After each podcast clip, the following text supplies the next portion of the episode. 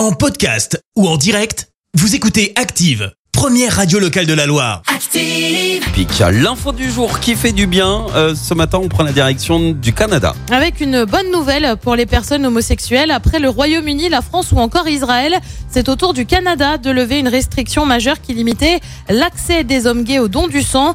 Désormais, il ne, leur, il ne leur sera plus demandé d'observer une période d'abstinence de trois mois avant un don. Les homosexuels ne pouvaient donner leur sang au Canada qu'après une période d'abstinence de 5 ans en 2013, puis d'un an en 2016 et enfin de 3 mois en 2019.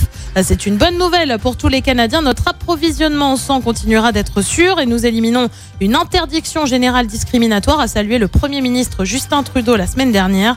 À noter que le Québec n'est pas concerné par ce changement. Merci, vous avez écouté Active Radio, la première radio locale de la Loire. Active.